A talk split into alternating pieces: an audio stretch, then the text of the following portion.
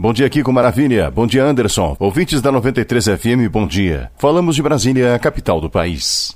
Olha, meus amigos, agora já está valendo. Apesar dos debates acalorados aguardados para a Câmara e Senado ainda não terem começado, tivemos um tempero do que vem por aí. O senador Omar Aziz fez um discurso na sessão do Senado desta quarta que tocou na ferida de muitos. Disse ele que o recém-eleito presidente deveria aproveitar esta boa relação com seu colega de partido que preside a Câmara para que fosse mantido o respeito, além da cordialidade entre as duas casas, e de imediato falou do foro privilegiado, que é uma matéria polêmica votada pelo Senado no ano passado, mas que a Câmara não cumpriu com seu dever de ratificar.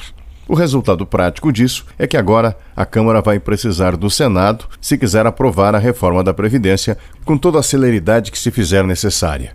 E o sinal foi dado com quem diz: celeridade para quê, se o caminho que é de duas mãos às vezes é feito apenas por uma? Esta guerra de diálogos e apontamentos está apenas começando. O Marazis disse isso olhando imediatamente para a cadeira de Flávio Bolsonaro, que nesta quarta ganhou de presente o encaminhamento do seu processo ou do processo que lhe envolve para a Procuradoria-Geral da República.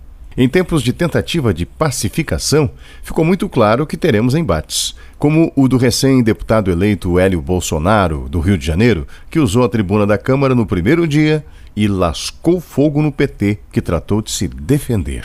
A acidez faz parte da política, a elevação do ânimo e o tom de voz também. Mas que fique claro aos parlamentares que eles precisam manter o nível elevado da discussão, para não transformar o plenário das duas casas numa arena ou num ringue, porque aí não acabará bem.